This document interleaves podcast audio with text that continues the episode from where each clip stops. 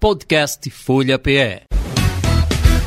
Começa agora o Sextou, o jeito inteligente e bem-humorado de analisar as notícias, com Rainier Michael, Valdênio Rodrigues e Gilberto Freire Neto.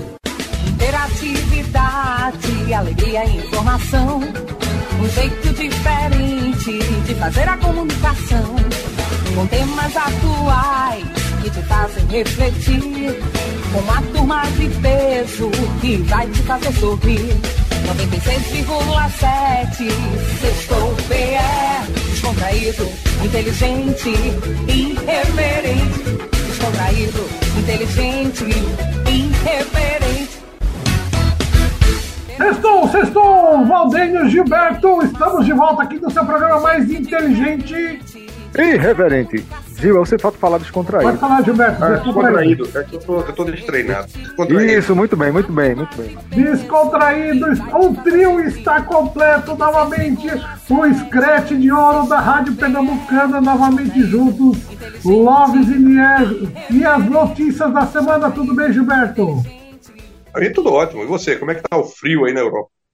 Gilberto, um frio, muito vento, um vento realmente muito forte, estragando minha cabeleira. É, a neve está meio longe, mas muito frio, muito frio e vento, meu amigo. E por aí, Engraçado como é que tá? É aqui um calorão danado, né? A gente ainda está vivendo aqui o, o, a metade do verão. O verão tá quente, não tá um verão frio, não. Agora tem chuva, né? Tem uma chuvinha, vez por outra, tem uma chuvinha um pouquinho mais dura pra gente aqui. Mas está bem. Tô com medo é. da Europa. Essa Europa sem neve aí é meio problemático, né? Olha, Gilberto, você falou uma coisa que é verdade. A neve não só está estragando o turismo de inverno, né? Porque você imagina que as geleiras, quando derretem, elas vão para os rios, né? ou boa parte, quando não inundam algumas cidades. Mas o que, que acontece? Essa água que desce gera energia elétrica e já estão prevendo grandes cortes de energia elétrica por causa dessa escassez de água. Você vê que coisa doida? É, pois é, né? Eu percebi numa leitura que fiz recentemente que a Suíça está apavorada. Ela tem pouco espaço territorial, né? E, e é muito dependente da, da, hidroeletricidade do degelo, né? Da água do degelo. Né? Isso é algo complicado para ela. É, não é fácil não, mas e vamos perguntar, vamos direto. Olha, o nosso o setor está cada vez mais internacional, com Thales Castro, Marco Alves, Jaime Bessman. Mas vamos ouvir do nosso, agora tão quietinho, Valdênio. Valdênio, como é que você está, Valdênio? Aninha, vocês falaram aí de, de, de, clima e tudo mais, a gente está aqui realmente está ventando bastante. É o vento solar, está muito forte. A gente está aqui esturricando, aqui em Boa Viagem. Giba está em casa forte, a gente está aqui na, em Boa Viagem, né? Tá, o, o vento solar, meu amigo, tá, tá realmente forte. E aí preocupa um pouco porque tem aquelas famosas chuvas de verão. Né? Às vezes você olha para o horizonte, tem aquela nuvem pesada, a gente fica preocupado porque a gente sabe que Recife ele não é muito amigável com relação à chuva forte. Né? Qualquer chuvinha a gente fica meio alagado, né? vamos chamar assim. Bom, mas aí vamos às coisas boas, Rani. O que é que você tem de novidade? É, notícias da semana. Conta pra gente aí. O que é que a gente tem aí de interessante? O mundo está em ebulição, né? Tanques sendo enviados para a Ucrânia cada vez mais. Realmente uma novidade muito grande. A Alemanha está mandando os Leopard 2 para a Ucrânia, o que, que é a primeira vez após o final da Segunda Guerra que a Alemanha manda armamentos pesados para o conflito, né? Indo de, totalmente contra a sua posição. Isso é no, no mundo né, das guerras, né? E nos Estados Unidos você tem já um preparo para as eleições, você já tem um clima eleitoral bastante grande. E no Brasil nós ainda continuamos ainda com as eleições no Senado, que já foram definidas essa semana. Enfim, nós temos um mundo com bastante novidades, viagens internacionais do nosso presidente, me parece que ele vai ser recebido nos Estados Unidos também.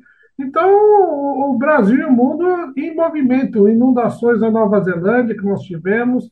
Então, sempre tem novidades. Mas o Brasil agora, nós estamos, me, me parece que estamos esquentando os tamborins aos poucos.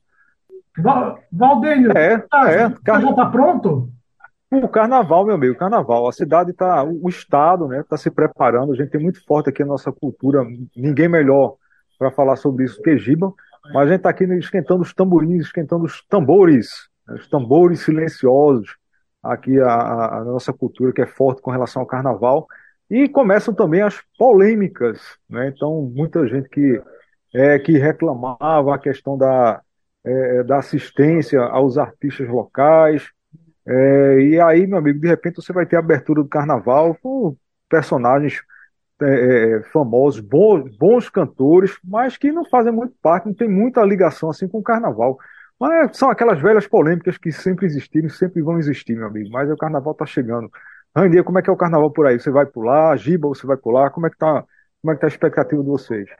Mas eu sou carnavalesco, agora mais do que eu é, é Ranier. Ranier, você não tem ideia de como é Ranier no carnaval. Animação Isso. em pessoa, ele começa a rir não para, mas ele sabe que é verdade. Ele quando coloca uma máscara, né, bota Isso. uma roupa colante e, e sai Isso. subindo a ladeira de Olinda. É um negócio meio esquisito, mas é Branco, carnaval. né? Branco, branco, roupa branca, uma roupa branca. É, o grande urso branco. Isso, exatamente. É, vai ficar famoso. Esse é o, é o bloco, tem até nome. Aliás, nós estamos lançando em primeira mão o bloco do Urso Grande de Olinda. Isso. Urso Grande Branco. grande Urso Branco de Olinda. O Grande Urso Branco das Ladeiras de Olinda vai entrar em ação esse ano. É um bloco muito interessante, patrocinado por uma, por uma indústria de refrigerantes. Aqui tem um ursinho também de, né? Por, pelos desenhos dos papais Smurfs ali. Então, quer dizer, vai ser um sucesso o carnaval desse ano. Finalmente, após dois anos de pandemia, o bloco vai estar saindo. Isso. Vai descer a ladeira mais fácil que vai subir, né? Por conta do peso da. da... É, eu, não estou falando assim do peso contextual, né? Vamos, vamos embora, vamos embora. Vamos às novidades, Ranier. Ranier, tem uma história aí que, que Peraí, é, peraí, peraí. Você, você atropelou o Gilberto, ele queria falar, meu. Eita, é mesmo, perdão, perdão, perdão. Fala aí, Gil. Eu ia continuar, eu ia continuar um pouquinho aqui esse papo sobre o, o carnaval. Né? Depois de dois anos de pandemia, o retorno das atividades carnavalescas elas são muito importantes, né? porque não estou falando apenas da, da, da, economia em si que gira ao, ao redor de, de uma manifestação cultural tão ampla. Né? A gente começa a ensaiar setembro, outubro, né? as manifestações elas começam a se preparar para o carnaval no final do, do, do, do ano anterior. Né? E isso movimenta uma quantidade enorme de recursos, isso é, prepara o ambiente para a cultura é, entrar no, no ciclo né, de, de, de, prioridade para a, a, própria sociedade absorver aqueles valores. Né? Então você tem aí uma diversidade cultural em Pernambuco gigante e que fortalece muito as atividades turísticas, que é onde o dinheiro entra. Né? Então, em cima disso, a gente deve ter uma, uma, uma, uma cadeia de valor, né? retornando as atividades da cultura do ciclo carnavalesco né? a patamares anteriores da pandemia. Né? Isso é muito importante para a economia do Estado, para a economia do Nordeste, de maneira muito mais ampla, né? porque atrai uma quantidade enorme de turistas, a gente já tem indicativos de mais de uma centena de voos é, sendo ampliados durante o ciclo carnavalesco. Isso quer dizer dinheiro que entra, isso quer dizer economia que gira, né, aumenta o consumo de, de, de comida, bebida, né, a parte de alimentação, a parte de entretenimento. Hotelaria, né? hotelaria. A hotelaria está precisando, obviamente, muito dessa, dessa dinamização, porque passou aí boa, boa parte da pandemia fechada, né, sem atividades de, de, de cultura, lazer, entretenimento funcionando. Né? E isso é muito importante para o estado como Pernambuco, que tem uma riqueza enorme de, de manifestações culturais e ciclos muito característicos. Né? Então, quero crer que, a gente vai ter um carnaval aí muito rico, e não apenas das manifestações que vão vir com gosto de gás, obviamente, pela, pela, por esse ato, por essa paralisação de mais de dois anos, e, ao mesmo tempo, pelo desejo do brasileiro, do estrangeiro, de conhecer, de visitar e de curtir esse carnaval pernambucano, que é uma delícia. Olha, você sabe que, falando em carnaval, teve um menino na Ásia que acho que não estava pulando carnaval, mas estava brincando Veja essa história, brincando de esconde-esconde, e na brincadeira ele entrou num container, olha um container, aquelas coisas enormes, né, que ficam dentro dos navios para carregar móveis, importação, frutas e tal. Ele entrou no container e viajou só 3.700 quilômetros. Foi depois de quase seis dias em mar, dentro do container, abriram o container e estava o menino lá, vivo. E olha que loucura! Ele foi parar a, no, na Malásia. Já imaginou um, um folião desse em Recife? Se anima um pouco, entra no porto ali, acaba entrando no container, acorda daqui a seis dias na África. Já imaginou que loucura? Eu não, posso, eu não posso fazer julgamento por Valdênio, mas isso aconteceu comigo várias vezes no carnaval. Eu, de repente, estou num lugar e, quando acordo, eu estou em outro lugar completamente diferente daquele que eu estava originalmente. Isso é muito natural aqui no Carnaval Pernambucano.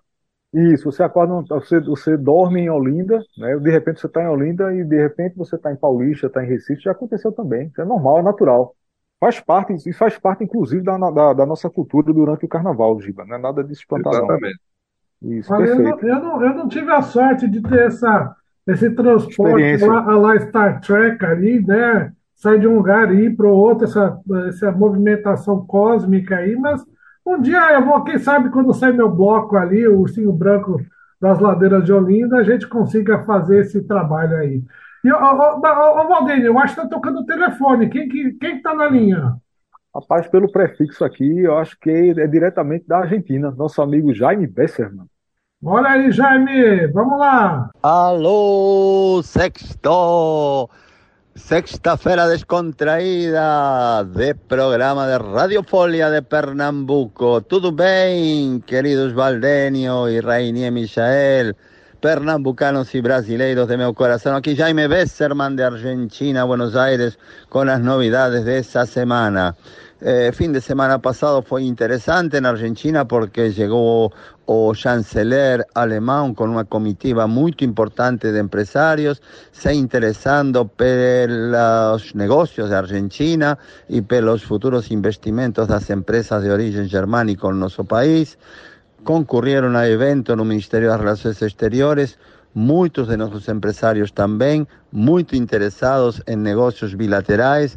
O chanceler alemão foi muito bem recebido. O superministro da Economia, Sérgio Massa, não conseguiu assistir e assistiu o segundo dele no Ministério da Economia, o senhor Rubinstein, que fez uma apresentação de como está nosso país e quais seriam as perspectivas para o 2023.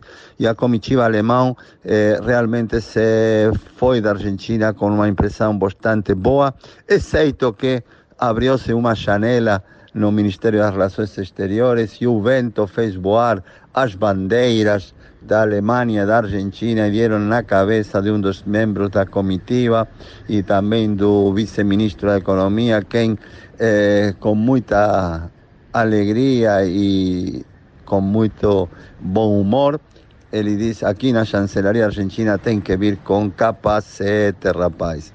O resto das coisas, a economia continua igual. Aqui nosso país com o dólar pulando para cima, para baixo, um dólar que sempre está rondando os 380 pesos, falando do dólar paralelo o blue.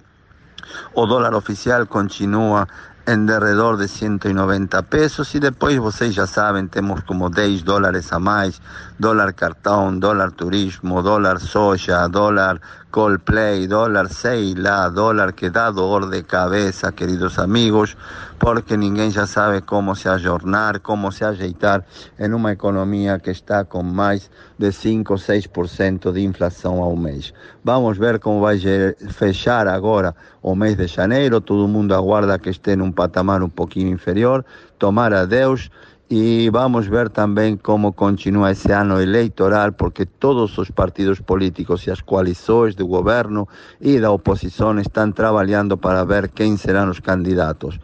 O chefe de governo da cidade de Buenos Aires, Rodríguez Larreta, reuniu-se essa semana com o ex-presidente Mauricio Macri lá na Patagônia para tentar de ajeitar eh, os pontos importantes para a sua coalição Juntos pelo Cambio.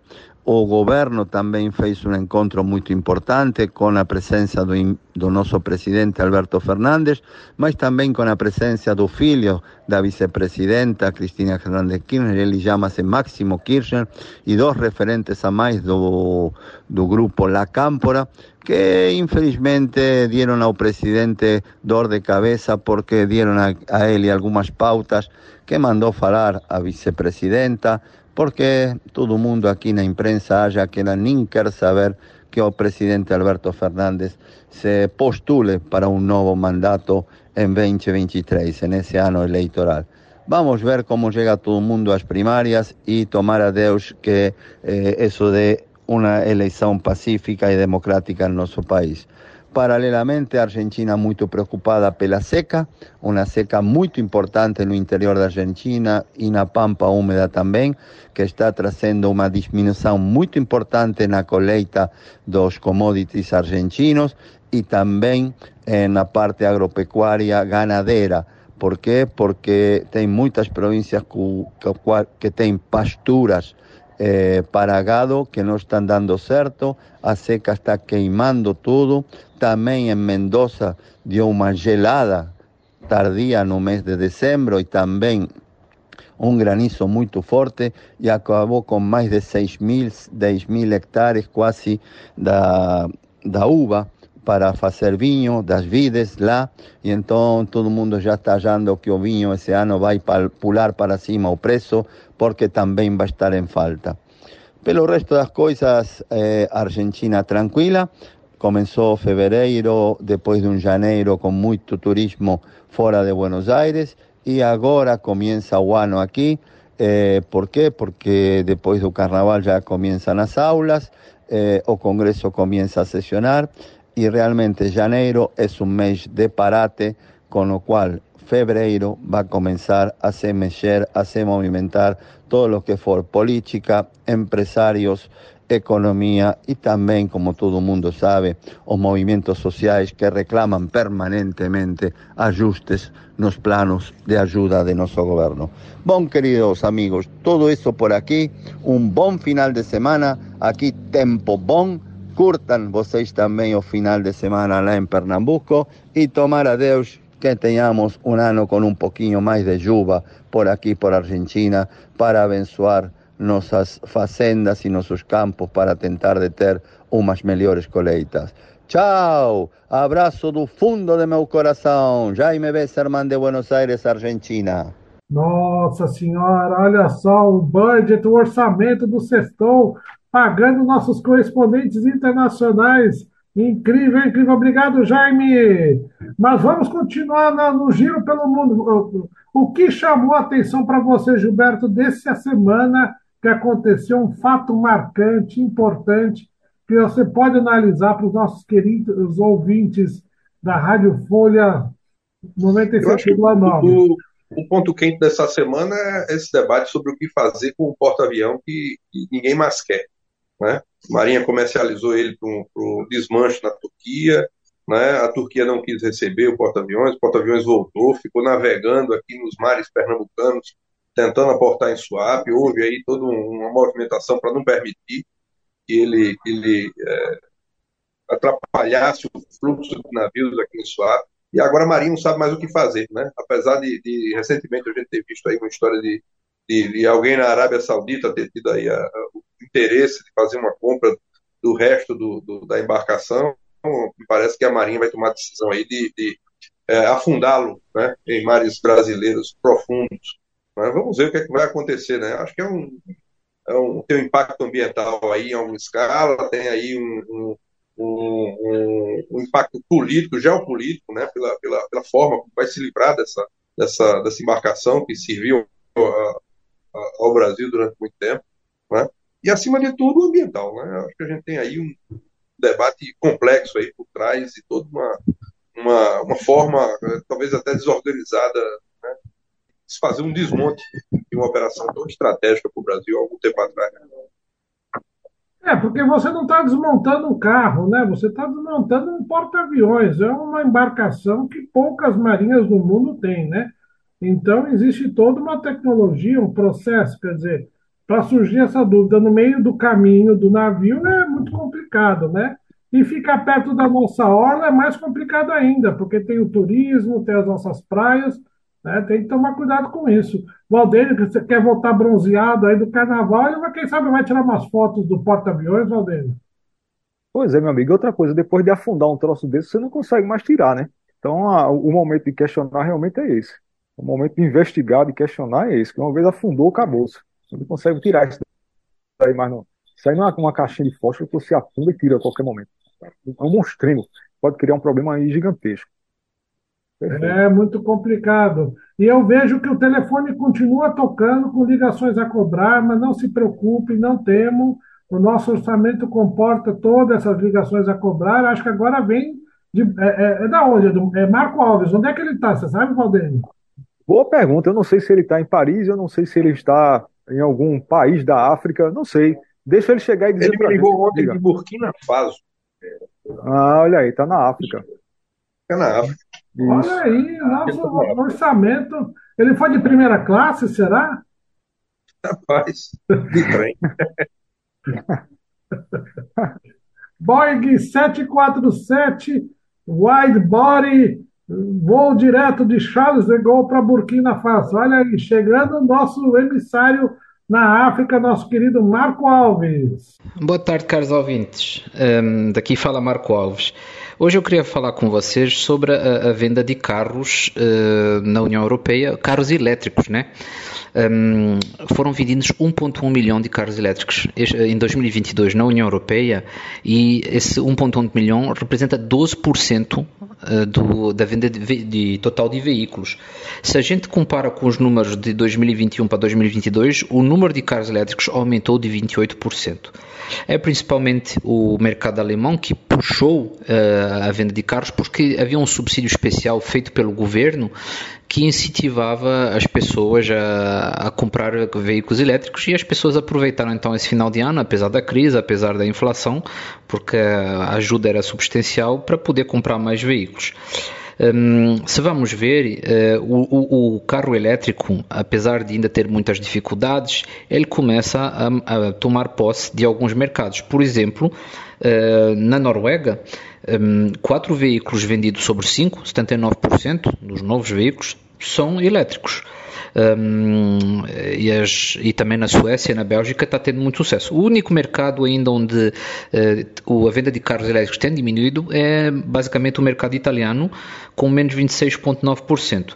Bom, seja como for, Uh, os carros híbridos também estão subindo e aumentaram de 8,6% e representam 22% da, da, das vendas uh, no total. Então, se a gente junta híbridos e, e elétricos, temos 34,7% uh, de carros não térmicos.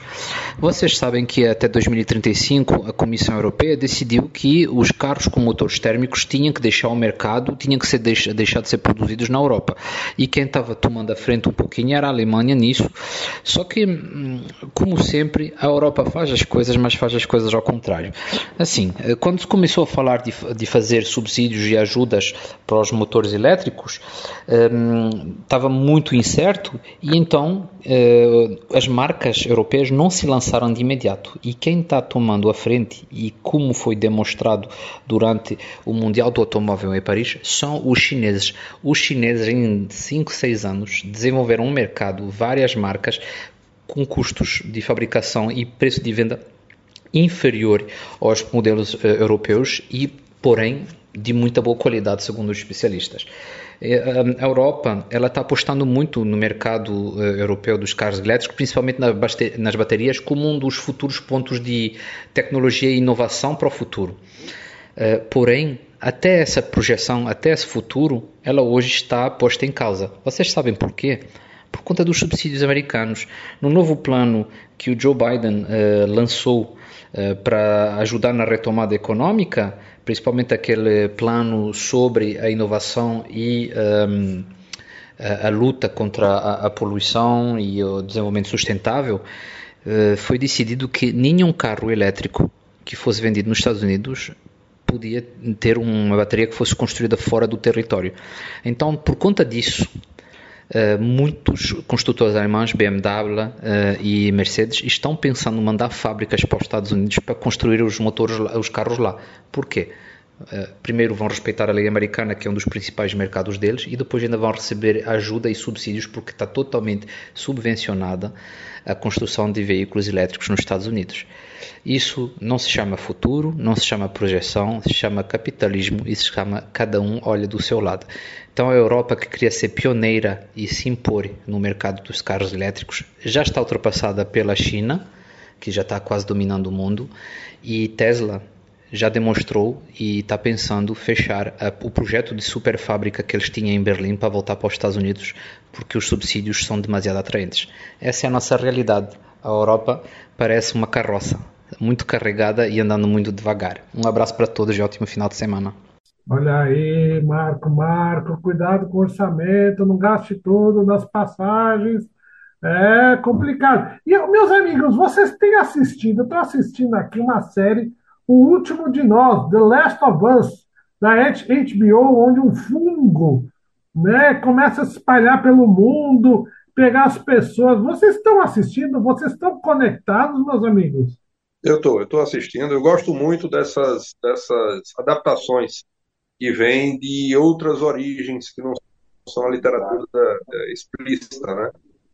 Uh, o Last of Us é um, um, um, derivado de um jogo, é um game que fez muito sucesso, faz muito sucesso e que tem toda uma narrativa muito bem desenhada e que se transforma agora num filme, né? num filme de, de produção de muito boa qualidade né? e, e que tem aí toda uma, uma, uma narrativa de um filme apocalíptico, né? que nasce de evidentemente de um jogo apocalíptico, né? de um fungo que invade né, a mente das pessoas e passar a controlar aquelas pessoas como se zumbi fosse. Esse fungo, evidentemente, não atinge humanos no, no mundo, né, não se conhece nada semelhante, mas atinge é, formigas, atinge aí os insetos, e por similaridade eles criaram de forma apocalíptica essa narrativa, e é uma narrativa de muito sucesso nos jogos. E estou imaginando que o mesmo, esse reflexo vai acontecer da mesma forma com o, o, o filme, né? com, com, a série.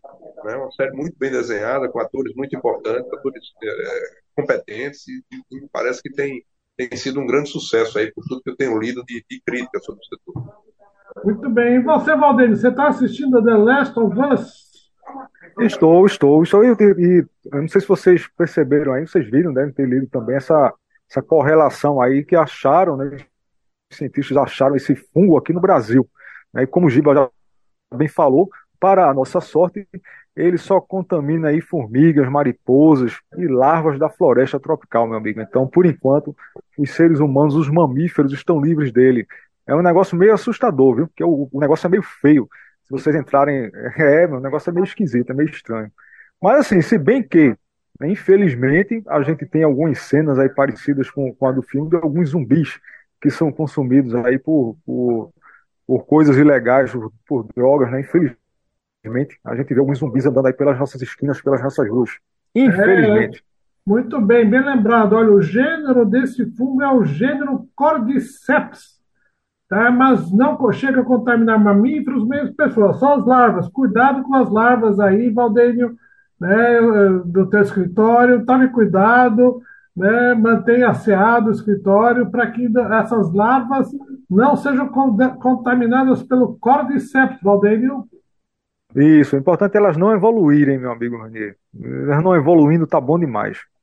Mas olha, olha, nós temos o nosso enviado, quer dizer, não é enviado para Recife, porque na verdade ele é o professor Dr. Tales, cientista político, multi, multimídia, e vai fazer uma análise dos acontecimentos da semana. Tales, é com você. Saudações e muito boa tarde a todos da Rádio Folha, a todos do Sextou. É uma alegria estarmos novamente juntos fazendo o resumo da semana. Hoje, sexta-feira, dia 3 de fevereiro, a semana que termina, já começando o segundo mês do ano. No campo internacional, o nosso balanço vai para salientar dois fatos uh, significativos. Primeiro, um fato mais da geoeconomia integrativa do Mercosul, tema de, de aspecto mais regional sul-americano. A relação do Uruguai, país fundador do Mercosul, lá naquele março de 1991, está azedando a relação desse que é o menor dentre os quatro países membros fundadores, o Brasil, Uruguai, Paraguai e Argentina, o Uruguai, de fato, uh, tendo uma situação muito delicada. O seu presidente de orientação de centro-direita, o Lacage Pou, uh, em visita uh, oficial do presidente Lula à sua capital Montevidéu, o Lacage Pou mencionou que gostaria, obviamente, de continuar no Mercosul, né, fortalecendo as bases da integração de mais de três décadas Contudo, não gostaria de abrir mão da sua relação agora iniciada de maneira privilegiada com a China, buscando investimentos e, obviamente, buscando aumento de processo comercial. Quando o Uruguai diz isso, isso começa a estremecer as bases do Mercosul. E aí eu vou explicar aos ouvintes aqui da Rádio Folha do Sextou por quê. Veja, uh, o Tratado de Assunção de 26 de março de 1991 estipula lá nas suas últimas cláusulas que uh, todo o processo decisório do Mercosul deve ser feito, deve ser tomado por consenso, ou seja, entre os quatro países membros fundadores e mais a Venezuela, que ingressa uh, em 2012 e que naturalmente teve sua atuação suspensa a partir de 2018. A Venezuela agora, com a mudança de poder político no Brasil e seu alinhamento de esquerda, deve voltar a ter as suas funções plenas como membro ativo do Mercosul. Mas voltando aqui para o Uruguai. Toda decisão do Mercosul ela tem que ser por consenso. Uh, e não há consenso nessa estratégia que quebra essa blindagem do Mercosul por parte do Uruguai. O Uruguai não pode negociar qualquer tipo de arranjo comercial ou financeiro fora da estrutura integrativa do Mercosul. Então, esse é um momento assim de azedamento profundo. E esse fato, obviamente, vai repercutir bastante. Outro fato internacional, fechando a semana, uh, diz respeito à presença do primeiro-ministro Olaf Scholz aqui no Brasil. Ele fez um périplo para uh, viagens oficiais a vários países da América do Sul, esteve na Argentina, passou pelo Brasil e no Brasil aprofundou muito a relação uh, político-diplomática, econômico-comercial bilateral com o maior país da América Latina, que é o nosso Brasil varonil. Brasil de Macunaíma, como a gente conhece bem. E o fato é que uh, houve também uma promessa de reinvestimento da parte da Alemanha, sobretudo nas questões de biodiversidade, uh, combate ao aquecimento global, questões climáticas e afins. Parece-me que, inclusive, o primeiro-ministro alemão Olaf Scholz estava aguardando o trunfo para acelerar o processo de negociação uh, do acordo Mercosul-União Europeia, justamente após a saída uh, do presidente Bolsonaro. Agora, com essa visão mais de centro-esquerda do presidente Lula, parece-me que as amarras outras foram uh, retiradas e, obviamente, o negócio tende a caminhar. Um abraço a todos do Sextou, um excelente final de semana. Muito bem, Thales Castro, o diplomata, o cientista político mais respeitado no Nordeste. Obrigado pela sua análise. Estamos aos poucos chegando aos últimos momentos da gravação. Eu vou me despedindo aqui e passo a palavra para Valdene depois para Gilberto para as considerações finais. Tchau! Pois é, até logo, meu amigo Rainier. Brinque com moderação e estamos aguardando você aqui para o para o, o, urso, o grande urso branco das ladeiras de Olinda, esse bloco sensacional que vai ser inaugurado agora em 2023. Aguardamos você. E vocês, nossos ouvintes que estão nos escutando, é, as prévias já começaram, brinquem com moderação, brinquem com respeito, muito respeito, né? Saiam de casa de forma consciente, de forma preparada, sol está quente, protetor solar, para quem tiver uma careca sem feito a minha, que é importante, um boné, ou uma bela fantasia também ajuda a proteger brinquem com, com, com respeito, com moderação ou sem moderação. Bom, grande abraço, abração aí, Janier, abraço, Giba, a palavra está contigo. Eu só vou reforçar que você já, já colocou muito bem aí, Valdeno, que é um carnaval que a gente tem que ter é, muita tranquilidade. É um carnaval que retorna depois de dois anos, né? Então a gente está aí com uma, uma ressaca invertida, e muita gente vai querer tirar o atraso desses dois anos sem carnaval né? E eu desejo a todos que os limites sejam bem entendidos, que as pessoas brinquem com muita alegria, né? Muita saúde. Eu acho que a gente precisa também tomar algumas providências no campo da saúde. A pandemia ela não terminou, ela está convivendo com a gente. Então, nós precisamos ter aí alguma alguma, alguma forma de, de, de, manter a qualidade daquilo que a gente tem como vida cotidiana. Né? Respeitando aí ao máximo né? nossos, nossos limites, nossas fronteiras. Não vamos tirar todas as energias do corpo, não. Vamos deixar alguma coisa para ele resistir ao fim dessa pandemia, para que a gente tenha tranquilidade e que esse ciclo se encerre o mais breve possível. Né? No mais, é o voto de muita alegria, um carnaval de retorno, um carnaval de, de, de diversidade, um carnaval de respeito, né? um carnaval de muita energia. E eh, acho que a gente vai ter um belíssimo espaço de convivência aí, com uma quantidade enorme de pessoas que vai certamente à rua para louvar né, esse ciclo carnavalesco, que é um ciclo de todos os pernambucanos. Grande abraço a vocês, meus amigos. Grande abraço mesmo. Ranier, que a neve chegue para perto de você aí, viu? Toda a torcida. Tchau, meus amigos. Tchau. Tchau. Beijo a todo mundo.